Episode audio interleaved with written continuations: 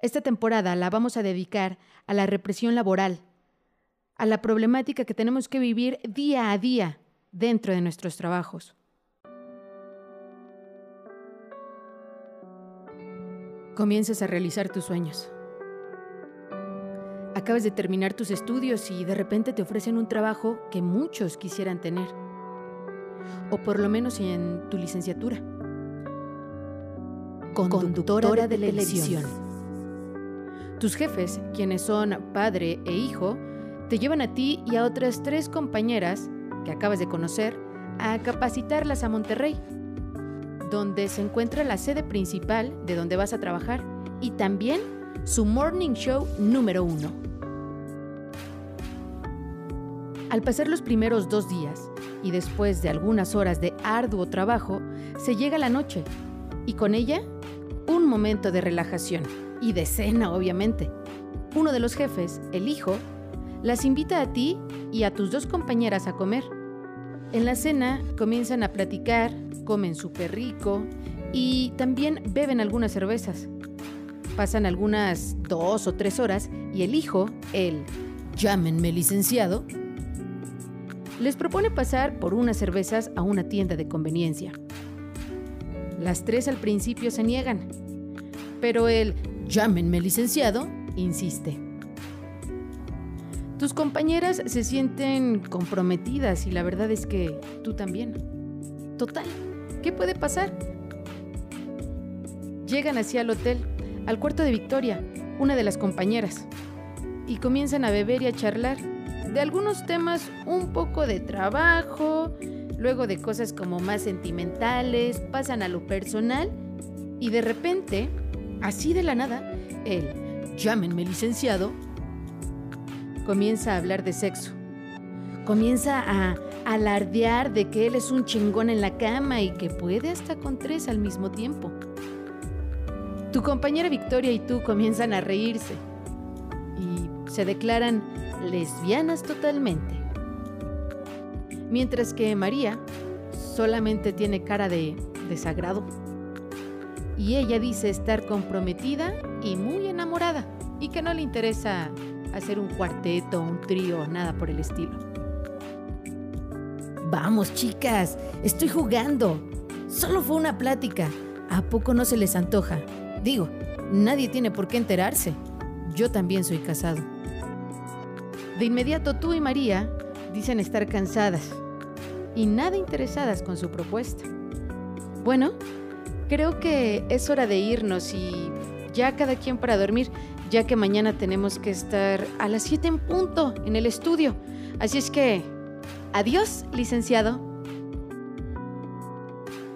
María y tú deciden a que el licenciado se vaya primero y después prosiguen a retirarse ustedes.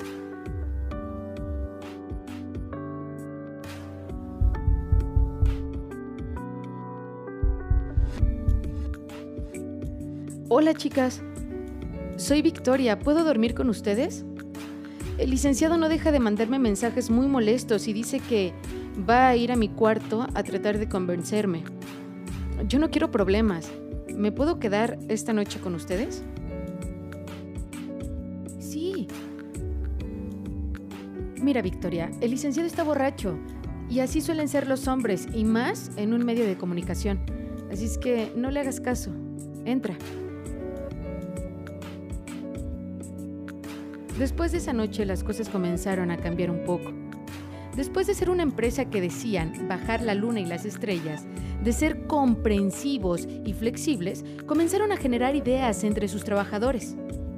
Comenzaron con el separatismo dentro de la empresa. Tú y tu compañera Victoria eran constantemente señaladas como culpables de todo lo que pasaba para mal dentro de la oficina. Movió esa silla? Así no se dice Guadalajara. Victoria, ¿qué pasó, eh? Te quedaste sin aire. ¿Quién de las dos dejó la luz prendida? Solamente pueden ser ustedes dos, ¿eh? ¿Quién fue? Mierda, ¿por qué está lloviendo? Ahora se va a ir la luz. ¿Quién tiene la culpa?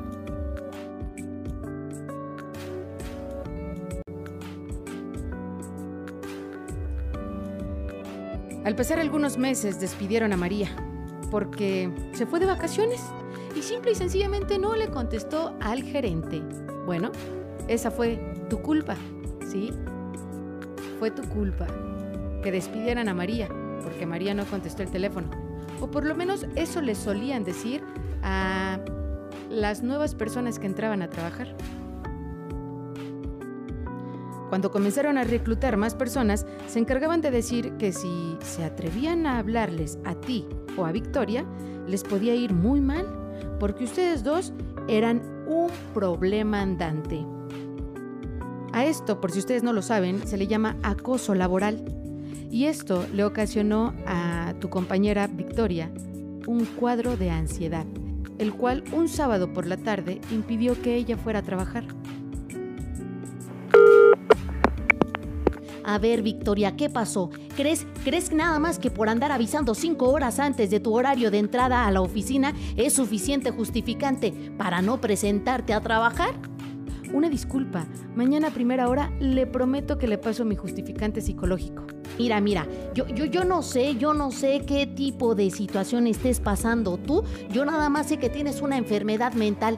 Mental, mental. Lo que tú tienes es algo en tu cabeza. Y yo, yo la verdad es que no, no me siento nada cómodo, Victoria. No me siento nada cómodo con esta situación. Lo entiendo, señor. Yo jamás había fallado en mi trabajo y lamento mucho esta situación.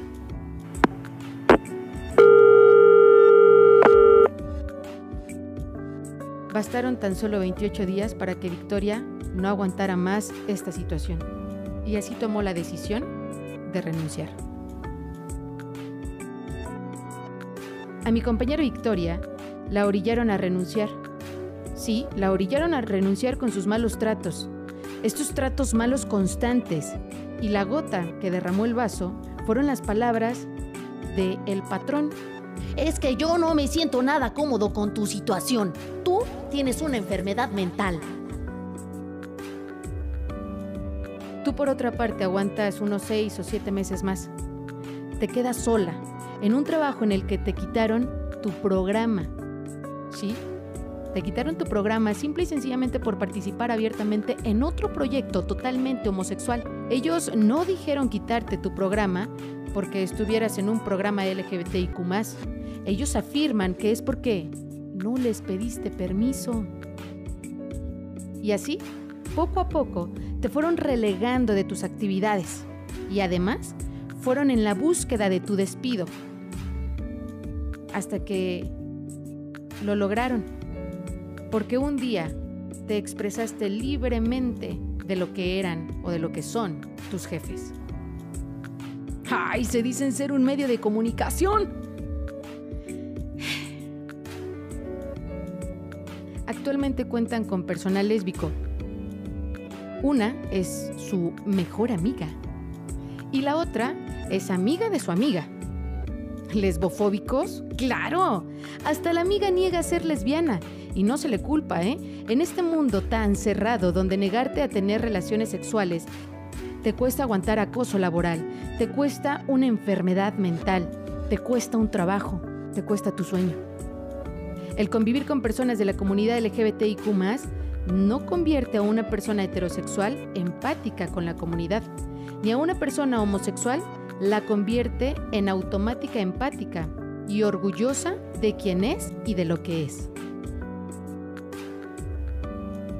Les quiero agradecer sus mensajes, sus historias compartidas conmigo a través de mis redes sociales y también el compartir este podcast. Este podcast que es hecho especialmente para todas ustedes. Este episodio fue patrocinado por Prisma GDL, el color de las noticias. Síganlos en sus redes sociales. Los pueden encontrar como Prisma GDL, Prisma con doble S. Así los encuentras en Facebook y en Instagram. Esto fue Vida de Lesbianas.